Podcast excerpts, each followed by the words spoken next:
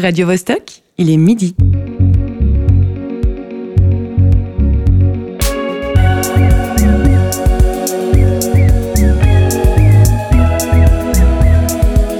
Midi bascule.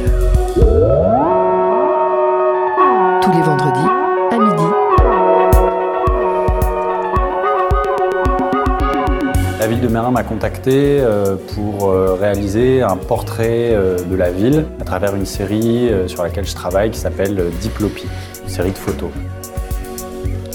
Vous qui nous écoutez en direct, il est 11h à Londres, ville natale de Luke Howard, pharmacien de son état et auteur en 1802 de la nomenclature des nuages que nous utilisons encore à l'heure actuelle.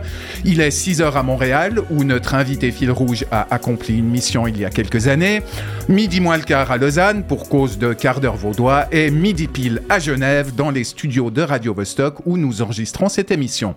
Si vous nous écoutez en podcast, il est l'heure que vous avez choisie et vous avez bien raison. Nous venons d'entendre la voix de Jules Hydro, photographe, qui est l'un des nombreux artistes enrôlés dans un projet d'exposition peu banal lorsqu'un service de la culture, un musée, une institution euh, n'a plus de lieu où exposer, comment aller à la rencontre de la population? Est-ce qu'une commissaire d'exposition doit alors prendre le maquis, se faire chef d'une sorte de guérilla culturelle pour aller débusquer son public partout dans les quartiers? Voici Midi Bascule avec à la technique Alexis Rafaelov et Cyril Fay. Bienvenue et ouvrez grand les oreilles, nous mettons le cap sur Mérin. Midi bascule. Olivier Mota. Prenons rendez-vous. C'est le titre qui nous apostrophe directement de l'exposition qui se tient à Mérin du 15 février au 21 mai de cette année. L'événement s'inscrit dans des conditions cadres acrobatiques. Je l'ai rappelé au début, le cœur de la commune est actuellement en plein chantier, raison pour laquelle le Forum Mérin n'héberge plus ni spectacle vivant, ni exposition d'art plastique pour un temps. Alors, quand on a perdu sa maison, que faire?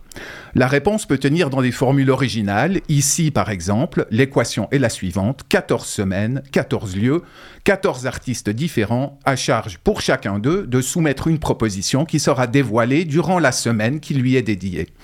Voilà comment l'art sort de ses murs et s'en vient au devant de son public. Et quand on connaît l'abord parfois délicat de l'art contemporain, on mesure toute l'ambition de cette approche. Pour en parler, nous avons le plaisir de recevoir aujourd'hui Fanny Serin, l'une des deux commissaires de cette exposition. Et nous en profitons au passage pour saluer l'autre commissaire, Anne-Sophie Bérard. Bonjour Fanny, merci d'avoir répondu à notre invitation. Tu as, tu as trouvé le studio facilement? Oui, bonjour Olivier. Merci pour cette invitation. Effectivement, vu son emplacement, il est assez facile et reconnaissable. N'est-ce pas? Nous aurons aussi l'occasion d'échanger avec Adriana Wallis, l'une des artistes du projet, et d'entendre la voix de Mathieu Simonet, un autre des artistes de Prenons Rendez-vous. José Lillo sera là également, fidèle au poste. Salut José. Il il sera pas là, il est là. il, est, là, il interviendra un peu plus tard. Euh, Mets-nous en appétit euh, cette semaine sur qui ou sur quoi ton courroux Salvateur va-t-il tomber? Oh, courroux. Le, bah, sur un lieu culturel qui n'a pas fait long feu, là, dernièrement, au. Voilà. Ouais ça promet. Ajoutons enfin à ce programme une vitrine podcast qui permettra de découvrir en fin d'émission un extrait des contes de la cité ouest, l'une des pépites de la plateforme Radio Bascule. Il est midi, l'heure de la culture a sonné, en piste.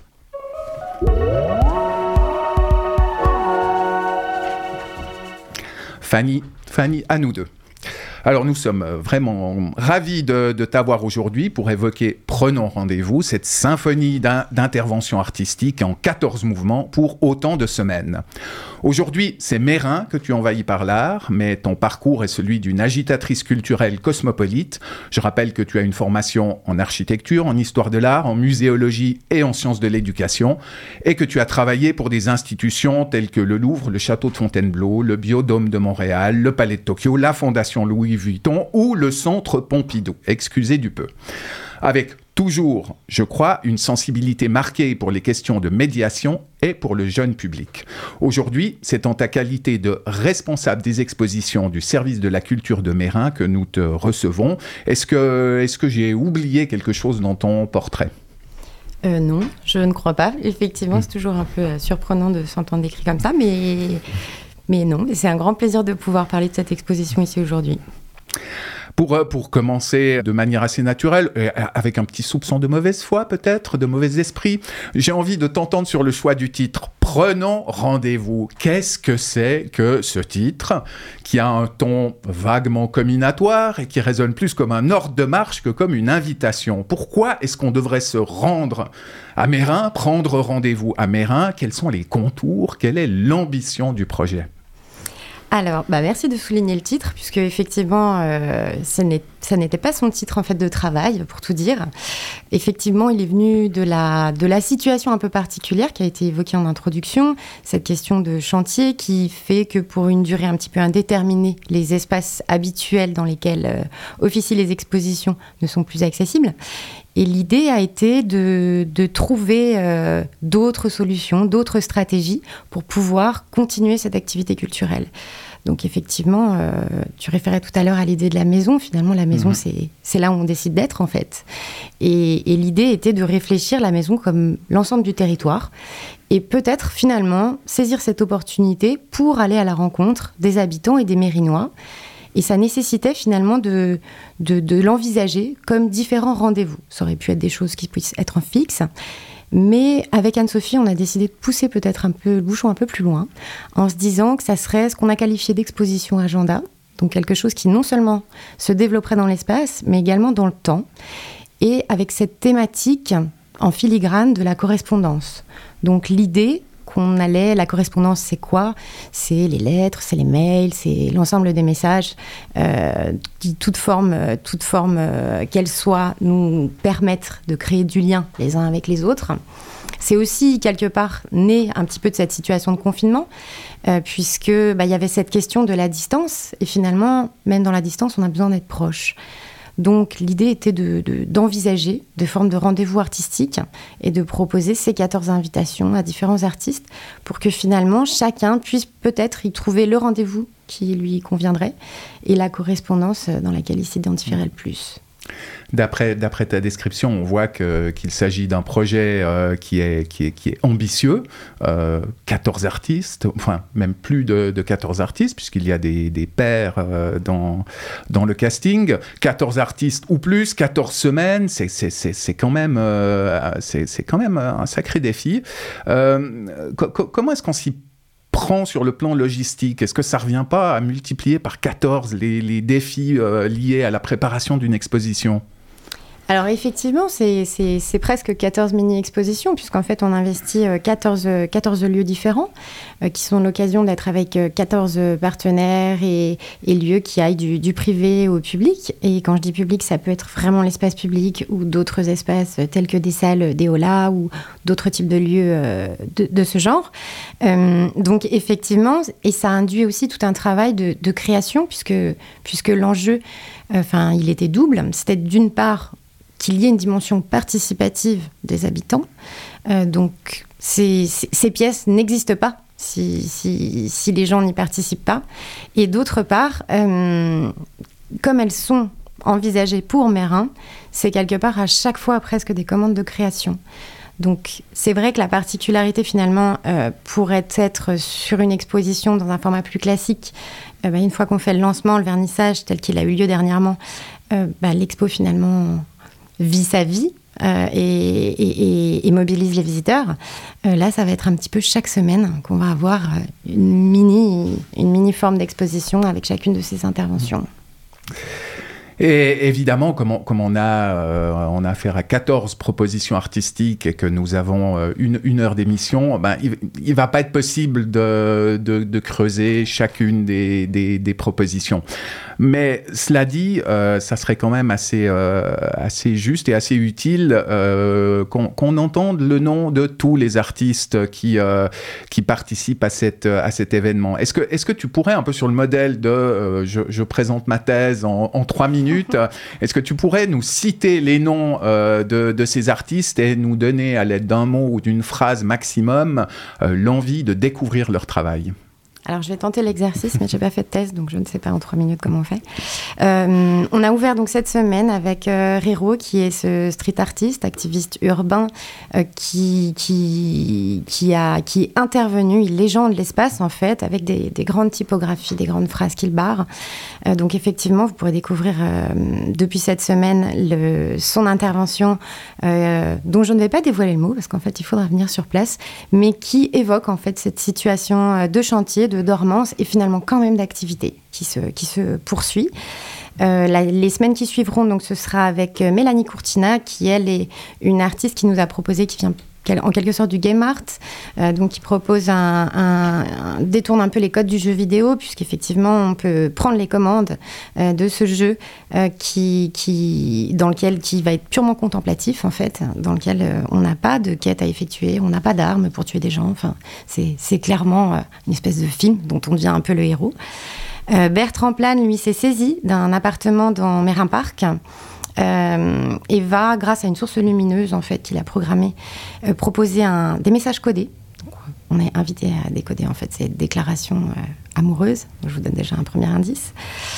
Pour ce qui est d'Antoine Schmitt, effectivement, ce sera au centre, au centre de Mérin, euh, dans lequel il va investir une forme de surveillance poétique en quelque sorte, puisqu'il utilise, il est programmateur à la base, et il utilise le programme comme, euh, comme matériau contemporain pour euh, créer des pièces.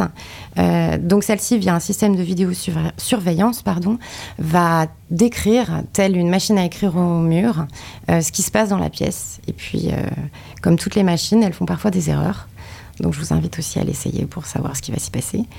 Adriana Wallis, pardon, euh, a, elle, euh, récupéré en fait des lettres qui n'ont jamais trouvé leur destinataire, ce qui arrive, et donc euh, nous invite à découvrir euh, dans deux formes différentes. Michael Navarro, lui, fait... hum, Nous disposons d'une de ses œuvres jeux qui permet, à travers un plateau de 40 mètres carrés et un millier de pièces en acier, d'inventer sa propre ville et de devenir bâtisseur. Jérémy Rigaudot va proposer, lui, une cabine téléphonique qui nous permet, en fait, face à- au chantier qui nous occupe à Mérin, de pouvoir écouter en direct la nature, puisqu'il a installé, en fait, euh, son dispositif en pleine forêt. Euh, Julie Drault, qu'on a entendu en introduction, euh, propose en fait, euh, telle une exposition photographique, c'est qui est le résultat d'une résidence qu'il a fait il y a à peu près un an et demi, des photographies de Mérin, euh, selon un principe qui lui est propre et qui permettent en fait de faire une autre forme de tourisme mérinois quelque part, puisqu'on va voir sa ville de manière différente. Camille Scherer propose, elle, un concert graphique euh, à base de térémine, mapping et, comme elle le dit, d'une tente.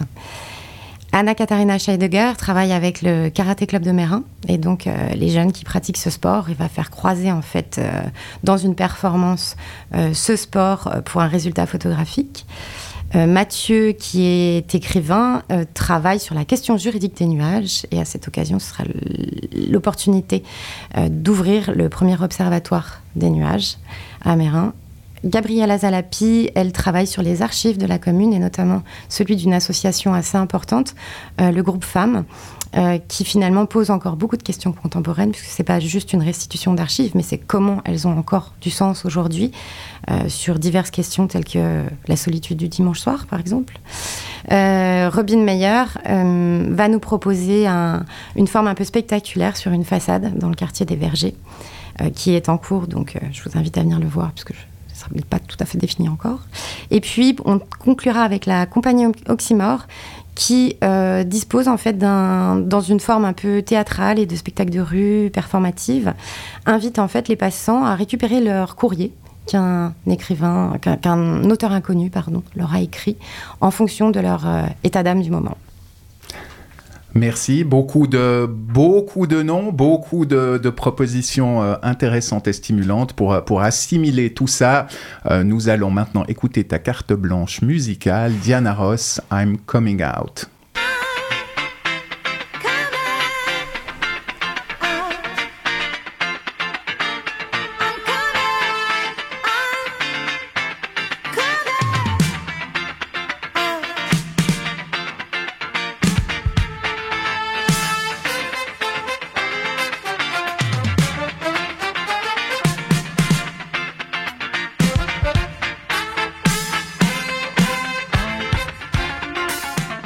Parlait, on parlait à l'instant, euh, Fanny, du, thème de la correspondance, euh, ce qui amène naturellement à se pencher sur les pratiques liées à l'écriture, euh, tu l'as dit. Mathieu Simonet, que tu exposes, il vient du, du, droit, du monde du droit, et il se définit comme écrivain et organisateur d'expériences littéraires collectives. Nous lui avons demandé quelle place tenait l'écriture dans sa vie, et notamment les formes participatives ou collaboratives pour lesquelles il milite. Qui me semble essentiel dans l'écriture, c'est de se sentir légitime à écrire. Et beaucoup de personnes ne se sentent pas légitimes à écrire. Et c'est un petit peu comme le sport. Euh, il faut se sentir légitime à faire du sport, il faut se sentir légitime à écrire pour pouvoir euh, commencer cette, activité. Et c'est pourquoi depuis euh, plus de 20 ans, ce qui m'intéresse, c'est de mettre en place des dispositifs d'écriture collective pour pousser les gens à se sentir légitimes à écrire. Euh, souvent, je compare ça à, une piste de danse. Ce qui m'intéresse, c'est pas tant qu'il y ait une personne seule qui écrive ou qui soit en train de danser sur un podium. Ce qui m'intéresse, c'est qu'on puisse tous danser ensemble ou qu'on puisse tous écrire ensemble. Et ça correspond à une, une conviction euh, intime, forte que j'ai depuis longtemps et qui, euh, et qui structure l'ensemble de, ma vie. Donc l'écriture participative euh, a un rôle essentiel. Je crois que euh, l'écriture peut permet de créer du lien social, permet euh, de, soigner euh, en, partie euh, les gens. alors bien évidemment, je ne dis pas qu'il faut que l'écriture remplace les médicaments, mais je pense que l'écriture a, euh, a, une fonction non seulement artistique, mais également une fonction euh, euh sociale et une fonction euh, liée au, au, bien-être. Nous revoici en studio et j'ai envie d'apostropher tout de suite notre José Lilo national. et toi, l'écriture, quel rôle est-ce qu'elle joue dans ta vie? Je, en, en, en deux phrases, s'il te plaît. J'ai envie d'un aphorisme, pas d'un discours de Castro. Euh, mais comment dire, c'est une des choses les plus puissantes puisqu'elle tape directement à l'esprit. Mais j'ai une énorme admiration pour l'écriture. Euh, bref, mais euh, voilà, mais c'est rare. Donc je suis un peu à contre-courant de ce qu'on vient d'entendre. Mais ça ne veut pas dire que tout le monde n'a pas le droit de, de le faire. Hein. Mais voilà. Nous sommes toujours en compagnie de Fanny Serin, responsable des expositions à Mérin et commissaire de l'exposition Prenons rendez-vous. Euh, Fanny, l'un des, euh, l'un des objectifs de, de, la culture mérinoise désormais, euh, il, est, il est résumé dans le mantra jeunesse en jeu.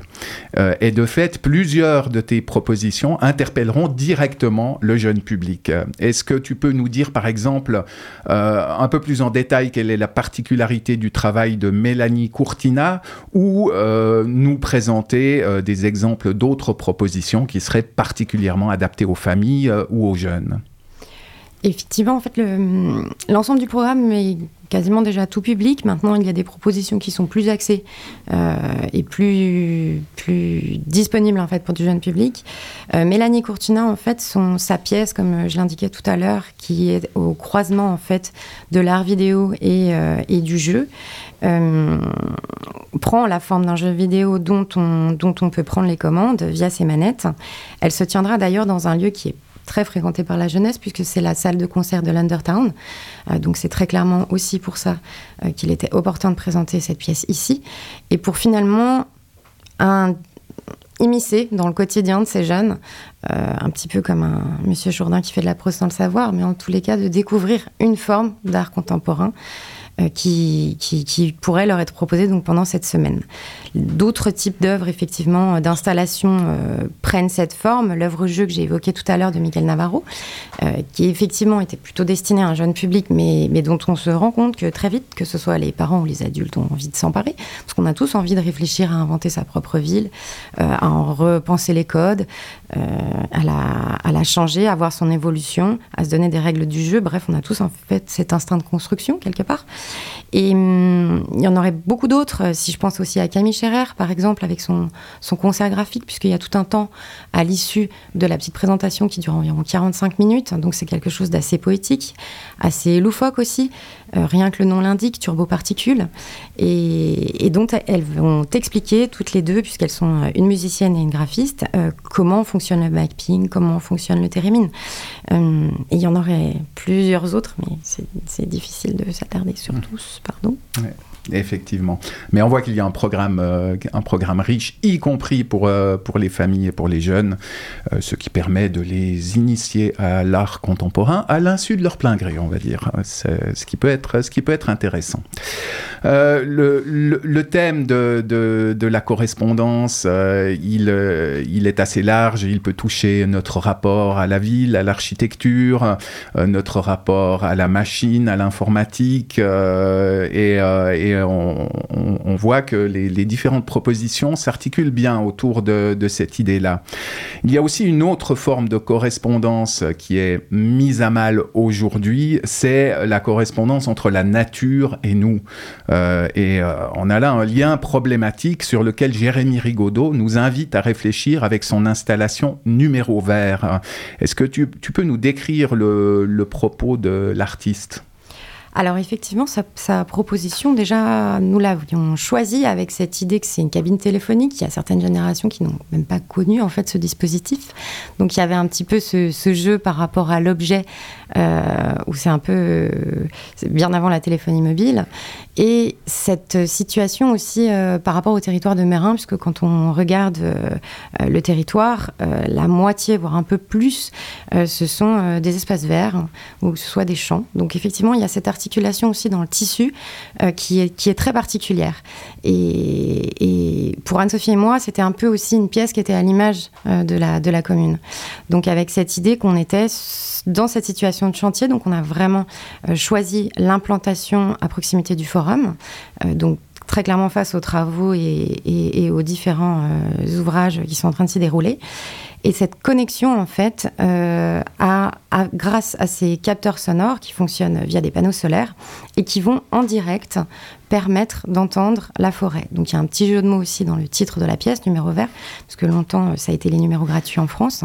Donc là, c'est un numéro vert avec un sapin, avec cette idée qu'on est connecté à la nature. C'est Donc, un euh, numéro vraiment vert. Exactement, c'est un numéro vraiment vert cette fois.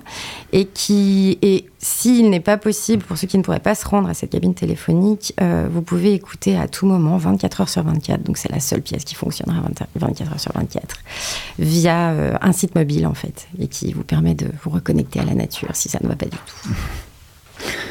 On voit qu'avec euh, Prenons rendez-vous, euh, il est donc question d'art, de rapport à l'autre, d'écologie, de notre manière d'habiter les espaces naturels ou bâtis, soit des préoccupations qui ont, qui ont aussi une dimension politique manifeste.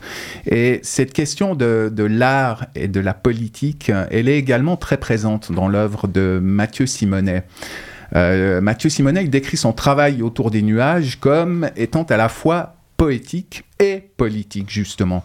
Nous lui avons demandé de nous éclairer sur cette tension. Je mène actuellement un, projet autour des nuages qui est un projet à la fois poétique et politique. Poétique parce que euh, tout part euh, du- d'une expérience littéraire collective. Je propose à tous ceux qui le souhaitent de s'allonger sur l'herbe pour observer les nuages et pour ensuite écrire sur un Bristol ce qu'ils voient. Et je considère que tous ces textes, cette écriture collective, euh, correspond à un remake de pétition qui euh, nous autorise de manière collective à contacter les politiques, à écrire à l'ONU, à écrire à l'UNESCO pour par exemple proposer que les nuages entrent dans le patrimoine mondial de l'UNESCO. Et, comme aujourd'hui il n'y a pas de réglementation euh, internationale sur les nuages, sauf, à- euh, quelques exceptions, mais globalement il, y a un manque de, réglementation internationale sur les nuages.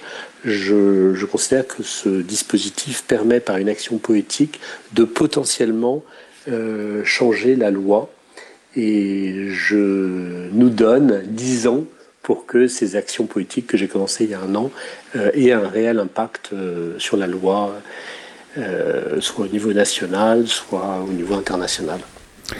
Retour avec mon invité Fanny Serin et avec José Lillo quand on lancerait volontiers sur le thème des relations épineuses entre l'art et la politique si on animait une émission d'une durée comparable au Téléthon. C'est pas le cas et on va donc continuer, tu nous en veux pas José, avec une petite respiration musicale, Sophie Junger, Teenage Spirit.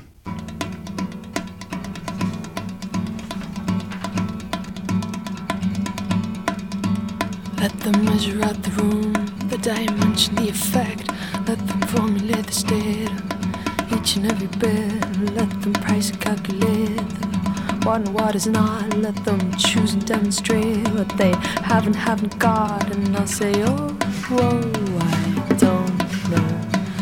Oh, oh, Je n'ai pas laissé José s'exprimer euh, tout à l'heure, mais on ne saurait lui couper le sifflet trop longtemps. C'est à toi, mon ami. Merci Olivier. Alors, à Genève, comme on ne peut pas vendre chaque mois un rein ou un poumon pour payer le loyer, on fait comme on peut pour dégoter un logement abordable. C'est ainsi qu'une tentative de squat à la rue Royaume, soutenue par une poignée de militants, a suscité de vives polémiques. J'ai donc tenté d'en savoir plus, et quoi de mieux pour euh, qui est soucieux de la qualité de l'information que notre service public, j'ai nommé la RTS. Et qui apprend-on? Que si le rassemblement était plutôt bon enfant au départ, il a dégénéré en début d'après-midi. Il a dégénéré, donc, comme ça, spontanément. Comprenez, explique la RTS, que pour procéder à l'évacuation, les policiers avaient besoin d'avoir les coups des franches. Ils ont donc repoussé les manifestants dans les rues adjacentes en procédant à des charges. Oui, parce que pour euh, franchir la porte d'entrée d'un immeuble, la police a besoin de prendre de l'élan. Alors, forcément, s'il y a des gens sur le passage, ça gêne. Surtout si c'est une armada en tenue anti-émeute qui doit prendre de l'élan. C'est pour ça qu'ils ont chargé de rue Royaume à Navigation à rue de Lausanne. Un peu plus, ils se retrouvaient euh, gare Cornavin à mouliner à la tonfa du pendulaire pour dégager un couloir. Or, nous apprend la RTS, c'est lors de ces charges qu'un photographe de presse et un député de gauche ont été touchés et frappés. Ah, les cons Au lieu de s'écarter, ils se sont jetés sur les matraques. Le photographe de presse voulait faire un gros plan et au lieu de zoomer, il s'est rué sur la matraque. Deux fois de suite. Rien de grave, rassure la RTS. Le photojournaliste n'est pas blessé, mais il ressent des douleurs. Bon, s'il ressent des douleurs sans s'être fait blesser, on flirte avec le surnaturel. Ou alors ces douleurs sont purement d'origine somatique, pas de quoi alerter Reporters sans frontières qui s'est quand même alerté. En revanche, pour le député de gauche, c'est contusions diverses un peu partout sur le corps. Bon, à gauche, euh, ils sont un peu obstinés. On sait qu'une fois qu'ils ont décidé de faire un truc, euh, comme euh, se jeter sur une matraque, ils n'en démordent pas. Un fait historiquement documenté. Voilà, ce qui est embarrassant, c'est que le député s'est retrouvé avec une grosse croûte rouge bien visible euh, en plein milieu du haut du front. Le gars s'est baladé sur les plateaux télé, affublé d'un troisième œil à l'hindou, ce qui fait qu'en plus de ses démêlés avec la police, le pauvre risque aussi les ennuis pour appropriation culturelle et signes religieux ostentatoires portant gravement atteinte à la laïcité. Mais la RTS pondère. Oh, une manifestation qui dégénère, euh, ça peut arriver. Mais là, le sujet devient politique. Bon, pour la RTS, une manifestation qui dégénère, ça n'est pas encore un sujet politique. Si la police vous matraque, mais que vous n'êtes pas photographe de presse, vous faites simplement partie d'un genre de rubrique météo. Non, le sujet est devenu politique parce que le photographe a vu sa carte de presse se faire jeter au sol par la police et qu'après avoir décliné son identité de journaliste, il s'est simplement entendu répondre J'en ai rien à foutre, suivi d'une volée de coups. Bon, le député de gauche aussi a été frappé après s'être euh, identifié en vain. Je suis un élu de la République à la Mélenchon, mais c'est un député de gauche. Ça ne compte pas pour la matraque. L'émission se poursuit avec le porte-parole de la police, lequel assure que les forces de l'ordre ont vraiment limité leurs moyens de contrainte. Bon, si on tient compte du fait qu'elles n'ont pas utilisé de napalm ni l'arme nucléaire, c'est vrai. Allez, un point pour la police. Et il ajoute, avec la fierté genevoise qui nous distingue de nos voisins français, la police n'a pas fait usage de balles en caoutchouc. Ici, on n'éborgne pas les manifestants, nous. Non, nous, on mouline dans le tas. Nuance. Mais passons au plat de consistance, le compte-rendu de l'incident par le conseiller d'État en charge de la police, vivante incarnation de l'État de droit qui déclare Je rappelle que nous avons un État de droit qui garantit la propriété privée. Et là, un petit rappel des faits liés à la propriété privée en question s'impose. L'immeuble était tellement à l'abandon qu'il a en partie cramé il y a deux ans. Dedans, une quarantaine de sans-papiers entassés entre 8 et 9 dans des quatre pièces lamentables, payant un loyer de 2 à de 2,5 à 3 fois plus cher que les prix déjà exorbitants du marché. La régie n'a relogé ni indemnisé à peu près personne au motif qu'il fallait que les sinistrés, donc sans papier, se mettent d'abord en conformité avec la légalité de leur situation. Depuis, le proprio a fait murer l'immeuble et la ruine continue de pourrir sur place pendant qu'on attend toujours qu'un jugement soit rendu suite aux multiples plaintes pénales déposées. Voilà pour la dignité de l'état de droit dans l'affaire. Mais bon, le ministre de la Justice enchaîne, trémolo en glotte, évoquant le triste souvenir qu'à Genève des squats. Sans que la RTS ne bronche et ne daigne rappeler que la période dite de l'âge d'or des squats valait à Genève des articles dithyrambiques dans la presse internationale et que la moitié de la faune culturelle aujourd'hui en activité en provient. Et le ministre en charge de la police de renchérir.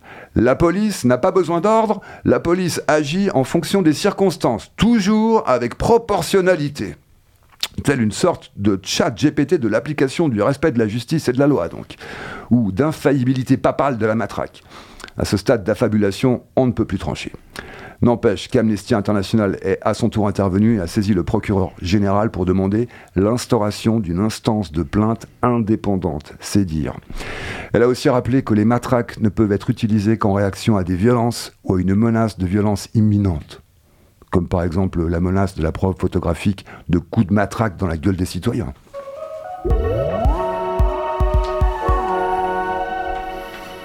Eh bien voilà, merci José. Nous en savons plus euh, désormais sur les techniques de contrôle des foules euh, et sur une éventuelle solution au problème de la surfréquentation des, trains, ou, en tout cas à la gare de Cornavin. Euh, sur la propagande d'État, voilà. ça, tu nous prends vraiment pour des cons, mais bon. Fanny, tu, ça, ça, éveille quelque chose en toi, cette, euh, cette chronique Tu aurais envie de, de, réagir? Ça va être difficile d'enchaîner, effectivement. mais, euh, mais ça ne peut, pas laisser, euh, ça peut pas laisser de marbre. Et, et, effectivement, venant de France, ça parle aussi. Donc, Mais carrément, mais, enfin, mais tout est normal, tout va bien, circuler incroyable. Et, les médias là-dedans, moi je suis mais fâché sur la RTS, là, c'est pas possible de faire un compte rendu pareil. Quoi. Je, je crois qu'on l'a bien senti. Mhm.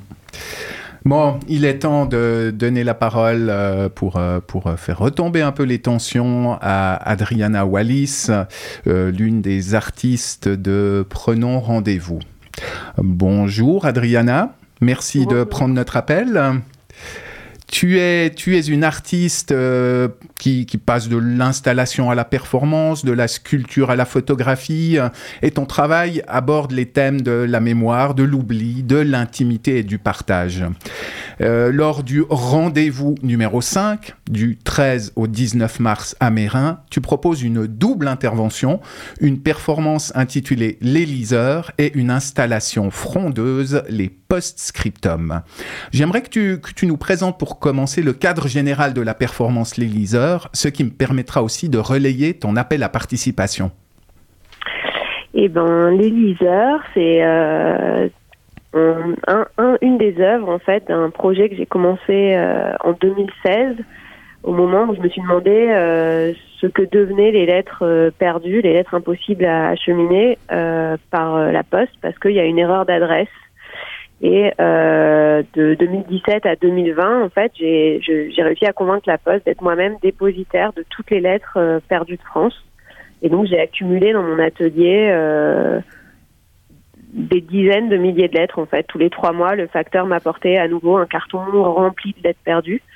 Et euh, bien sûr, j'ai lu les premiers cartons, donc euh, quelques 2000, 3000 lettres. Et puis, il y a un moment où c'était lourd aussi de lire tout ça et de d'avoir cette mission-là. Et j'ai imaginé en fait une œuvre parce que qui s'appelle donc les et qui aurait pu me permettre de euh, faire lire toutes les lettres que j'ai reçues euh, par un relais de, de, volontaires. Et donc c'est une œuvre qui a qui été réalisée sur des longues durées euh, de plusieurs mois d'abord à Vénissieux en 2019 au musée des archives nationales dans le Marais en 2020 et, euh, et, comme il reste toujours encore des lettres à lire, puisqu'avec le confinement, on a dû interrompre la dernière lecture, mhm. euh, j'aime que ça continue en fait et que ces lettres continuent à être entendues. Et là, euh, à Mérin, en fait, ce qu'on va faire, c'est qu'on va ouvrir un des cartons euh, de lettres à midi. Et euh, l'idée, c'est de lire toutes les lettres qui sont dans un carton. J'imagine qu'on sera là au moins jusqu'à minuit. Et donc, pour ça, en fait, il faut environ 8 à 10 lecteurs qui vont se relayer Et pour l'instant, il y a quatre inscrits, donc il y a encore quelques, quelques places si certains veulent lire. C'est vraiment, il ne faut pas nécessairement être acteur ou même au contraire, j'ai envie de dire, c'est plutôt pour les gens qui ne sont pas acteurs, pour euh, des amateurs qui vont juste lire de façon très simple et assez neutre en fait euh, tous ces mots pour les renvoyer aux spectateurs qui vont être là. Oui, donc tu, oui, oui. Donc tu, recherches encore 4 à 6 volontaires. Euh, la performance se tient, euh, tu l'as dit, le samedi 18 mars de midi à minuit à peu près à la bibliothèque de Mérin. Et pour, ce, pour celles et ceux qui auraient envie de, participer à ce projet, vous pouvez vous inscrire par email auprès de aw Adriana Wallis, A-D-R-I-A-2-N-A wa2lis.com. Euh, pourquoi, pourquoi recruter des, des, liseurs, justement, et donc mettre des mots qui sont parfois intimes dans la bouche de, de parfaits inconnus? Est-ce que c'est une manière d'insister sur la notion de, de transmission? Bah, il y a deux, deux choses. D'une part, euh, il y a donc oui la transmission, l'idée de les faire entendre. Euh, ça, c'était une nécessité euh, quand j'ai pris conscience dès les premières lettres que j'ai lues. Je me suis dit, ok, ces mots, ils doivent être entendus, ils doivent être partagés. En fait, ça résonne avec, c'est vraiment des questions universelles qui sont soulevées dans ces lettres, et donc il y a moyen de les faire résonner avec la vie d'autres personnes. Et donc, soit on peut entendre ces lettres en tant que spectateur, soit autre chose, c'est d'être à son tour le lecteur et euh, en tant que lecteur, il y a vraiment un, transfert presque, je sais pas, en termes psychanalytiques qui doit s'opérer, mais vraiment une expérience très forte. Donc là, c'est euh, voilà, par rapport à la transmission, ça m'évoque ça, euh, l'idée ouais, presque d'un transfert en fait, de se sentir presque comme le destinataire de la lettre ou de l'expéditeur, on ne sait pas trop bien, et justement, comme je leur demande de le lire de façon assez neutre, de lire ces courriers qui vont piocher au hasard, de façon neutre, on ne sait pas trop si je leur demande pas du tout de jouer le, rôle du dessinateur ou de l'expéditeur, c'est juste renvoyer ces mots, les faire flotter un peu dans l'air euh, et chacun les approprie ou s'approprie les mots qu'il veut. Et euh, l'autre chose, c'est euh, sur le côté pourquoi pourquoi des amateurs? Je sais pas si c'était ça la question, mais par rapport à des acteurs, j'ai souligné ça. J'aime bien en fait la fragilité et la fragilité qu'il y a avec des gens qui sont pas acteurs, qui vont pas du tout être dans le contrôle de leur façon de lire, etc. Euh, et donc voilà, ça fait une performance très très spontanée en fait. Euh, on ne sait pas quelle lettre va être piochée par qui, parce que moi c'est vraiment pour moi des inconnus, les gens qui vont lire. Oui, voilà. Euh, je vais juste les rencontrer une demi-heure avant. Euh, je sais à peine quel âge ils ont. Je connais pas leur métier, je connais pas leur vie, donc ça va vraiment être une rencontre très singulière entre la vie d'une personne, une lettre piochée par hasard à, l'heure à une heure donnée. Voilà. Euh, il, y a, il y a un aspect fascinant dans, euh, dans, dans, ton travail, euh, et, et, là je pense en particulier à la, à la, deuxième partie de ton, de ton intervention, cette, cette installation, les post-scriptum. Euh, tu, tu vas disséminer euh, des post-scriptum imprimés sur des feuilles qui seront glissés entre les pages de plusieurs dizaines de livres à la bibliothèque de Mérin.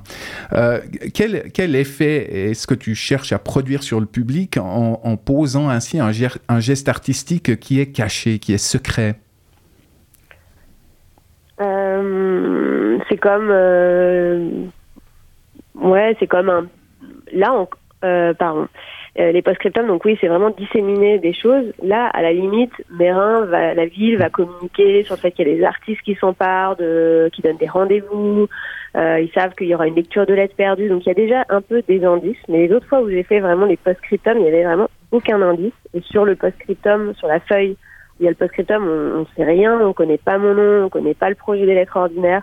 Donc c'est vraiment juste glisser une petite phrase qui peut être euh, euh, PS, je veux un bébé avec toi, euh, ou H est une pute, ou je sais pas, il y en a un que j'aime beaucoup, c'est PS, la vie va, la vie est belle personne m'a dit que c'était facile, n'est-ce pas? Euh, Et donc c'est une petite phrase comme ça qu'on trouve dans son quotidien et je me dis que peut-être ça peut ça peut bousculer, ça peut interroger, ça peut faire réfléchir, ça peut donner envie de peut-être écrire. Voilà, c'est c'est vraiment un petit grain dans un petit grain dans un rouage où sais pas, un petit truc dans le quotidien, me glisser comme ça. Je, trouve ça assez chouette. Je sais pas du tout ce que ça va donner et je vois pas comment les gens peuvent me contacter pour me dire tiens, j'ai trouvé un post-scriptum. Euh, donc voilà. C'est vraiment un geste euh, comme une bouteille à la mer presque. Hmm.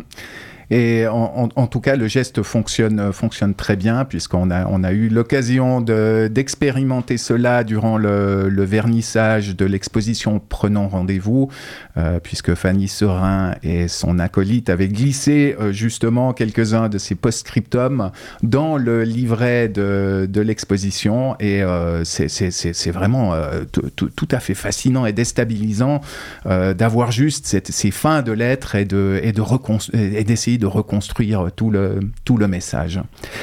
Le, le, temps malheureusement file à, à toute vitesse. Je, je, voulais noter quand même que euh, va paraître le 3 mars le livre Les lettres ordinaires chez Manuela Édition euh, et c'est avec ce livre que tu viens clore le, le projet, euh, ce projet consacré euh, aux lettres, aux lettres en déshérence, aux lettres orphelines.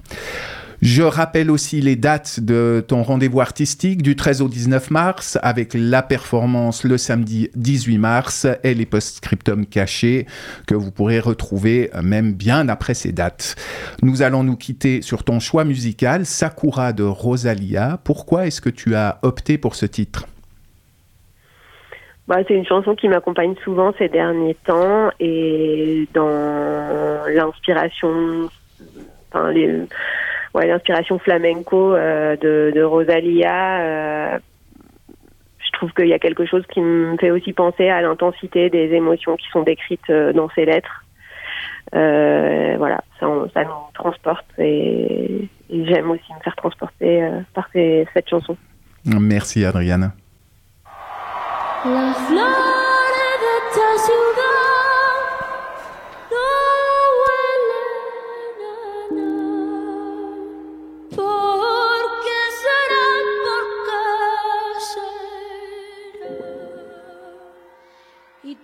chicas son tan bonitas, tan plásticas. ¿Por qué será? ¿Por qué? Fanny, avant que nous entendions une dernière fois Mathieu Simonet, est-ce que tu as un smoking gun, un dernier argument décisif pour convaincre auditrices et auditeurs de venir à Mérin dans les prochaines semaines? Eh ben, Je crois qu'il est dans le titre, il s'agit de prendre rendez-vous. On n'a pas tous les jours des rendez-vous artistiques. Il y a 14 possibilités et, et, ça ne marchera que parce que, que parce que on réunit des gens en fait. Voilà. Donc venez. Venez, venez nombreux. Nous avons parlé de communication, d'art, de politique dans cette émission, et c'est vrai qu'il en faudrait sans doute plus de la politique dans nos vies, car sans elle, le réchauffement climatique, par exemple, ça va être compliqué de passer au travers sans dommage. À moins, à moins qu'on ne place une confiance peut-être excessive dans la science. À ce sujet, nous avons demandé au docteur S nuage Mathieu Si selon lui, l'être humain saurait résister à la tentation de manipuler un jour le climat pour contrer les effets du dérèglement. Si je suis honnête, je pense que je suis plutôt pessimiste dans le sens où il me semble que euh, pro probablement que les humains tentent et tenteront de, manipuler le climat pour euh, lutter contre le, réchauffement climatique que même s'il y a énormément de gens qui, pensent qu'il ne faut pas aller dans cette voie, euh, il me semble plus probable que, que, que, cela arrive un jour. Euh, mais ça n'est pas parce que ça me semble plus probable que ça va arriver. Et donc, euh, et en même temps, une fois que j'ai dit ça, je, réalise que quelque part, c'est un, mouvement qui a, déjà, déjà commencé. Donc, euh, donc c'est une question vertigineuse à laquelle j'ai du mal à avoir une, réponse. En tout cas, ce qui est certain, c'est que la, tentation de manipuler le climat n'a jamais été aussi euh, présente.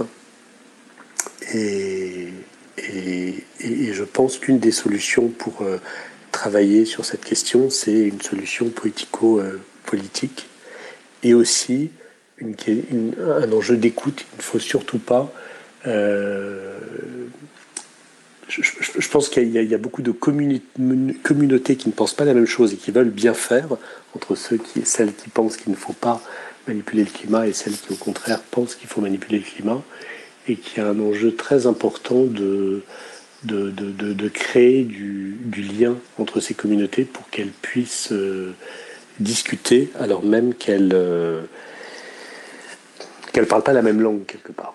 Et c'est là où l'art peut apporter quelque chose. L'art permet de, de créer euh, une langue commune.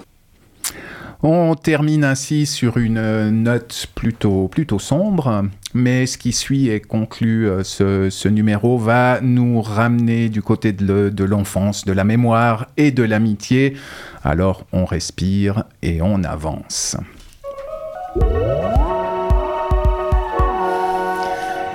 Il est en effet l'heure de découvrir maintenant l'un des artistes Radio Bascule, David Janella, comédien et créateur de la compagnie Cafuné. Dans son podcast Conte de la Cité Ouest, il est question d'un ami retrouvé, Christophe, des problèmes de mémoire de celui-ci et du fameux quartier de Gland où ils ont grandi dans les années 90, la Cité Ouest justement. Il s'est dit, ben, vu que Christophe, c'est mon meilleur ami d'enfance, et que et qu'il perd sa mémoire, eh bien, est-ce que je pourrais pas euh, essayer de lui faire le cadeau de, de, de retrouver un bout, quoi, de refixer un petit, un petit bout de mémoire. Il est parti de ça, il est retourné à la Cité Ouest où nous on n'habite plus depuis très longtemps. hein. Je crois qu'on est parti de là-bas en 97 ou 98, je sais plus là autour. Et puis donc euh, il, est, il a recontacté, en fait il est reparti de sa, de sa hum, photo de classe et il a recontacté euh, tous les gens qu'il pouvait trouver. Et de là en fait ça a créé un truc où il a fait des liens euh, avec des gens plus revus depuis, euh, depuis plus d'une... Enfin ça doit faire 20 ans.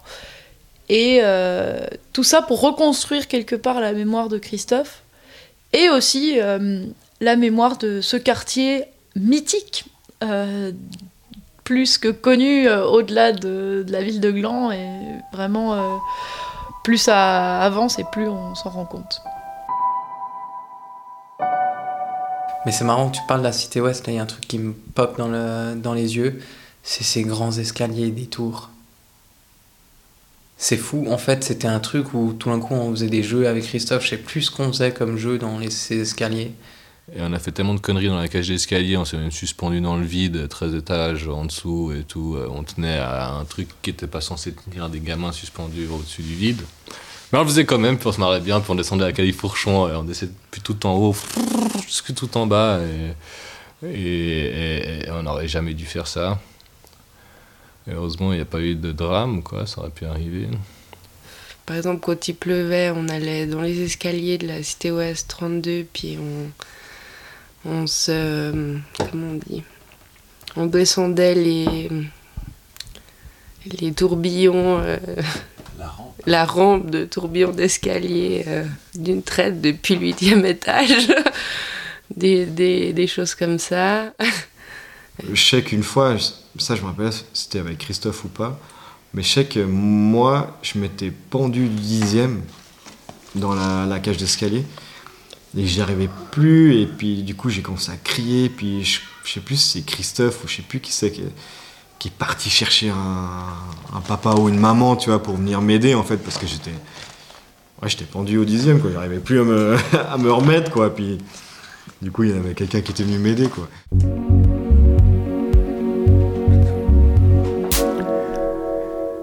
Fanny, José, est-ce que vous étiez du genre à vous suspendre dans les cages d'escalier lorsque vous étiez enfant?